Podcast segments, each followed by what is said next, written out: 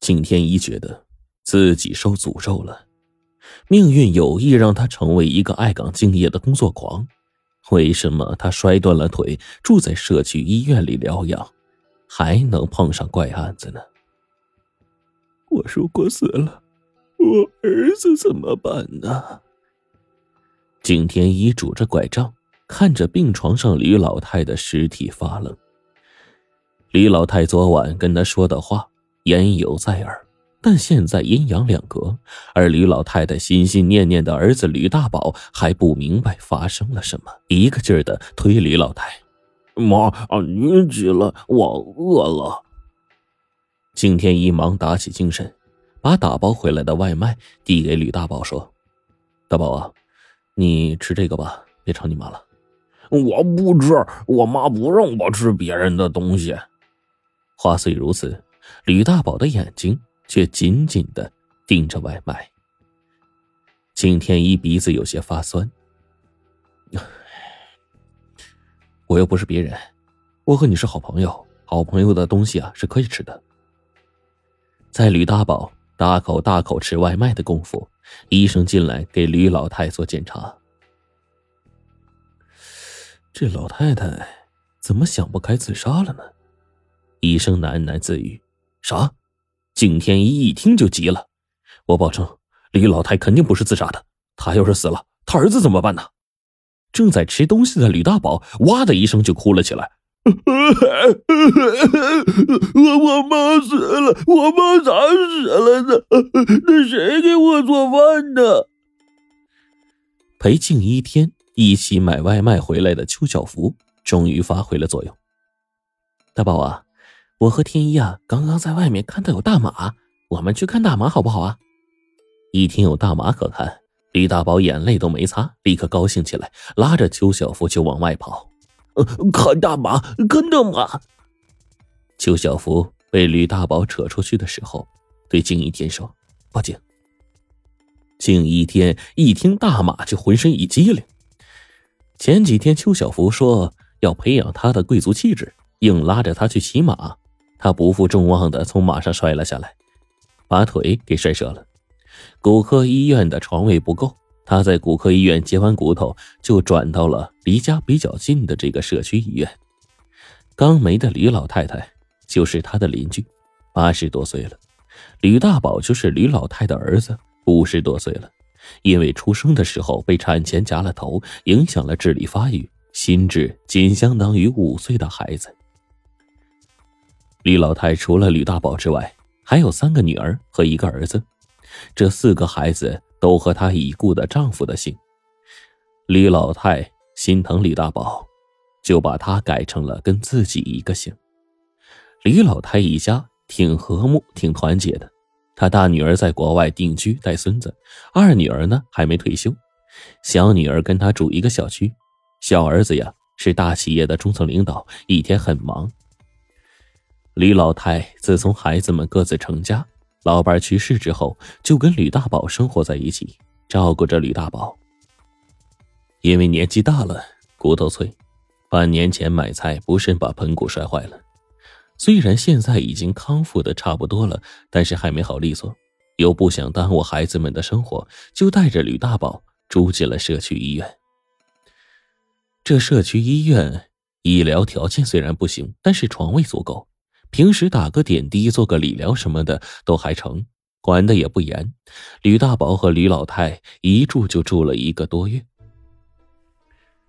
因为吕大宝小孩的习性，吕老太呢也爱热络。景一天刚搬来，就和他们母子混熟了。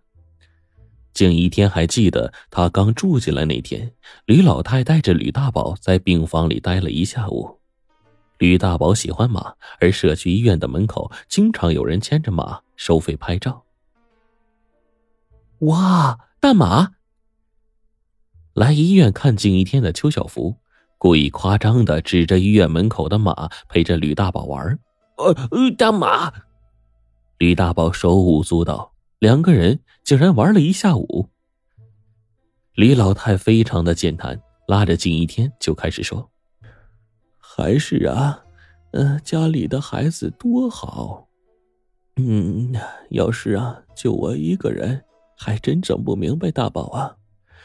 他小弟呀，手底下管着两百多号人呢，那么忙，这三天来一次给大宝洗澡，半个月呀去澡堂子洗澡，身上换下来的衣服，他二姐下班过来呀就拿回去洗了。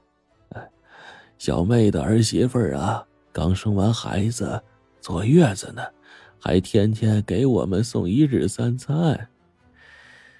啊，我们家老头子没的时候啊，就是放心不下大宝啊，眼睛都闭不上呢。几个孩子跪在地上发誓，只要他们活着，就绝不让大宝饿着冻着。老头子这才闭眼呢。但这姐妹兄弟再好，能有当爸妈的上心？哎呀！谁家里没事儿能天天陪他疯玩啊？我老头子呀，快不行的时候，我就跟他说，绝对不死在大宝的前头。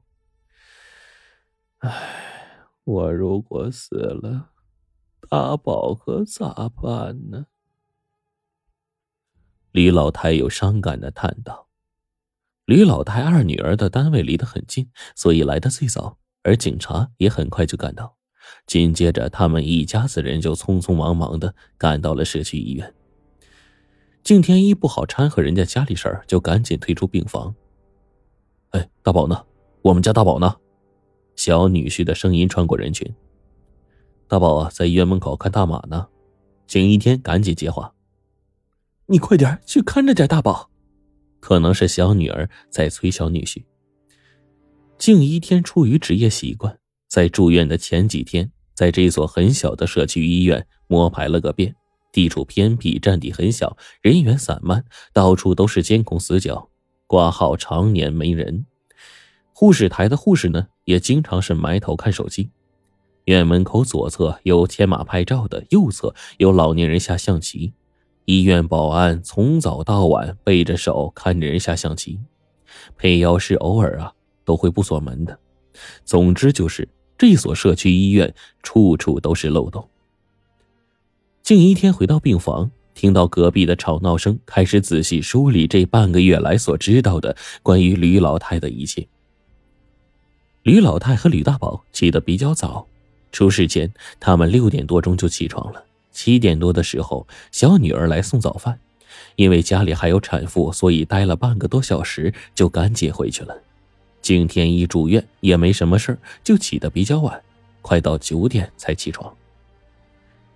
过了没多久，邱小福就来了。他们两个在十点的时候出门去买外卖，这个时候，吕老太和吕大宝还在病房里玩呢。等他们买完外卖。回来的时候是十点半，路过吕老太病房的时候，吕大宝正在推吕老太太，还求助于景天一：“我妈睡着了，你们帮我把她叫起来陪我玩。”吕老太趴在床上一动不动，景天一大惊，连忙叫护士。邱小福上前去查看，发现吕老太已经气绝，脸皮和嘴唇鲜红，还有股杏仁味儿这是氰化物中毒。而检查的医生。不知道脑子里在想什么，竟说吕老太是自杀。也许他们是怕担责任，招惹麻烦吧。景一天清清楚楚的记得，吕老太告诉他自己不会死在吕大宝的前面，所以吕老太自杀这就立不住脚。况且氰化物这种东西是危险化学品，她一个老太太怎么可能弄得到呢？但也因为氰化物不好获取，反而可以缩小调查范围。医院的医生和护士是有机会获取氰化物的，有没有可能是他们谋杀了吕老太呢？那么绝对的说，吕老太是自杀，是否想隐瞒着什么？氰化物中毒几秒钟就可以致人死亡。景一天和邱小福买外卖出去了半个小时，在这半个小时里面，吕大宝应该一直和吕老太在一起的。他是目击证人，他看到了什么呢？假设吕老太是被谋杀的，那么凶手不坐电梯，从楼梯上走下来，就可以避着电梯的监控。护士台的护士趴在下面玩手机，外面的保安看人下象棋，也就根本看不到有人进来。只要是足够小心，也可以在这个社区医院里做到隐身的。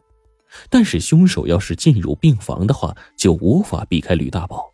吕大宝要是喊叫的话，还是会惊动护士的，说明凶手很有可能是当着吕大宝的面谋杀了吕老太，而没有引起吕大宝的喊叫。